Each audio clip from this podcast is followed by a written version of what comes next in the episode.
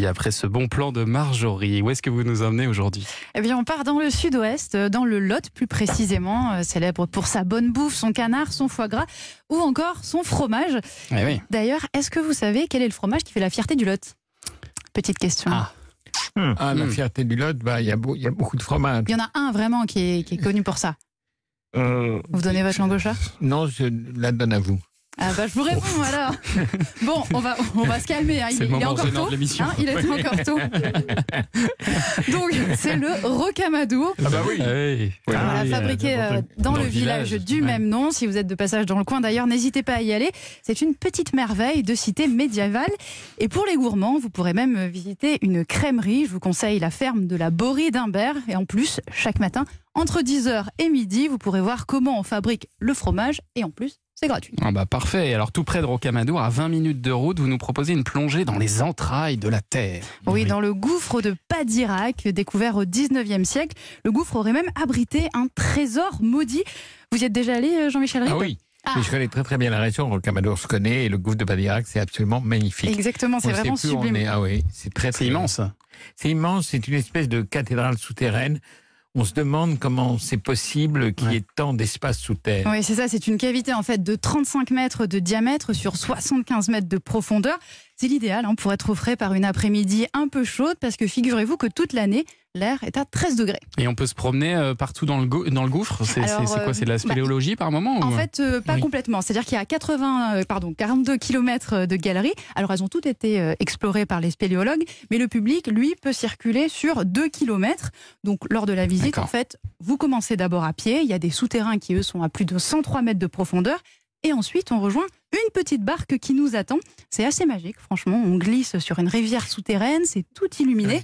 On passe euh, entre les stalactiques euh, de Qui sont très 60 belles. mètres, exactement. Les stalactites et les stalagmites, on dirait vraiment des sculptures. On a l'impression d'être dans un, Dans une caverne d'Alibaba, en fait. Oui, vraiment. dans un musée un peu dadaïste. Ouais. Exactement, il y a aussi des sculptures, euh, des calcaires géants. En tout, c'est 1h30 de visite. C'est un vrai moment de poésie. On est comme suspendu dans le temps. Et alors pour tous ceux qui seraient un petit peu claustro euh, comme moi, vous avez aussi prévu de, de prendre de la hauteur, Marjorie. Oui, je vous emmène au Bois des Elfes. C'est un parc aventure pour toute la famille, à 30 minutes au sud de Rocamadour, à Gourdon, très exactement. Mhm. Alors, euh, le parc, c'est un véritable écrin de verdure. On peut y faire euh, de l'acrobranche avec des parcours qui sont accessibles dès deux ans. Donc, si vous avez des tout petits, n'hésitez pas, vous pouvez y aller. Euh, parmi les activités les plus bluffantes, moi, je vous conseille vraiment les tyroliennes. Elles passent au-dessus du lac de Gourdon, à 150 mètres de hauteur. Génial. Voilà, quand même. Ça, on peut le faire à deux ans, ça Ça, c'est bien ça. Non, ça c'est non, un peu ça, plus grand, c'est pour attendre un petit peu. Ouais, ça c'est les pour les parents. En même temps, ça, ça, ça leur apprend la vie. Hein. Si t'envoies Oui. D'avoir des t'envoies un vacances. enfant de Une deux ans à petite chute 150 et après mètres on au-dessus. risque plus rien. Ça, c'est des vacances tranquilles, quoi. Voilà.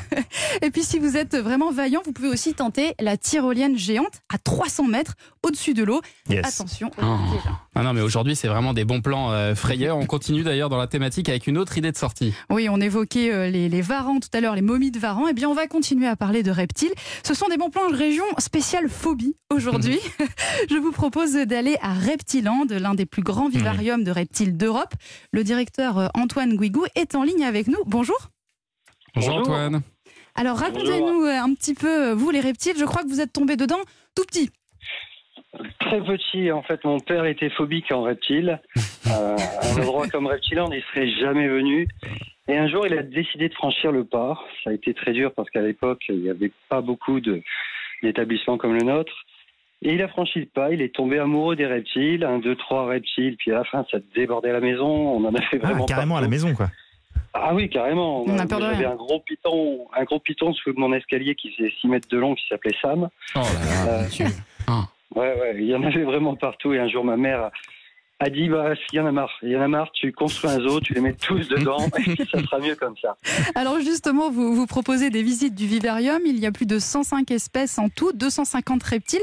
Euh, Faites-nous un petit peu peur. Qu'est-ce qu'on peut y voir? Alors, on n'est pas là pour vous faire peur, mais c'est vrai qu'il y a des animaux qui sont quand même très impressionnants. hein. On a l'une des deux seules espèces de lézards venimeux au monde, qu'on appelle le monstre Gila. Euh, on a des gros serpents, des petits serpents, on a un petit peu de tout, hein, des crocodiles. On a Nénette, qui est une femelle crocodile du Nil qui fait 3 mètres de long, qui est assez impressionnante, même si c'est une grande joueuse. C'est vrai que si je vous dis joueuse pour un crocodile, vous allez me dire On n'a Ça pas envie de jouer. ensemble, ouais. oui. comment un crocodile? Mais elle est très joueuse et, et c'est vraiment pas de l'agression, c'est vraiment du jeu.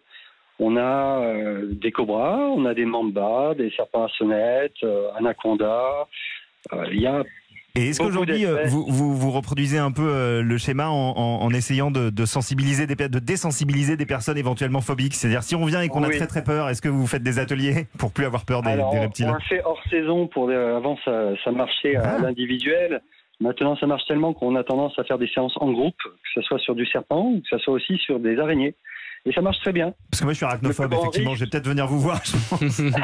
Alors, Ah, comment, votre est plus grand risque, c'est de devenir passionné. hein. comment est organisé le parcours justement pour, euh, pour les familles Alors, pour les familles, en fait, c'est un parcours libre euh, qui sont numérotés. hein. Vous allez passer de, de, de vivarium en vivarium pour être sûr de tous les voir. Vous avez des petites fiches euh, très sympathiques et assez amusantes qui vous permettent de vous plonger un petit peu euh, dans le monde des reptiles et de les découvrir au fur et à mesure. Et comme ça, vous allez passer d'une serre euh, semi-aride, semi-désertique à une serre tropicale, ensuite à d'autres vivariums méditerranéens. Il y a euh, des espaces crocodiles, il y a des espaces pour les gros serpents. Il y a un espace pour les cobras. Voilà, je veux dire, il y a de quoi faire. hein. Voilà, donc il faut compter 7 euros pour les enfants, 10 euros pour les adultes à partir de 13 ans. Merci beaucoup Antoine Guigou, directeur de Reptiland, l'une des plus grandes collections de reptiles d'Europe.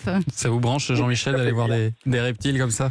Je connais Reptiland, j'y suis allé. Ah oui Je sais pas si on, on- Il y a quand même dans le Lot euh, un classique, mais quand même un des plus beaux villages de France, qui est Saint-Cirque la Popie, qu'il faut Ah oui, citer. Saint-Cyr-la-Popie, ouais. Ouais. Ouais, ouais. Magnifique village, effectivement, perché. Merci beaucoup. Dans mais il un fait pas très peur ce village, donc euh, je l'ai pas mis. Il fait pas très peur, donc je l'ai pas mis dans ma Oui, chronique. c'était une thématique Ah, spéciale. mais, ah, si, si on se jette du haut des rochers jusqu'en bas, ça on peut. Ah oui, là c'est une autre peur. expérience effectivement. Une légère frayeur, effectivement. Allez, dans un instant, on passe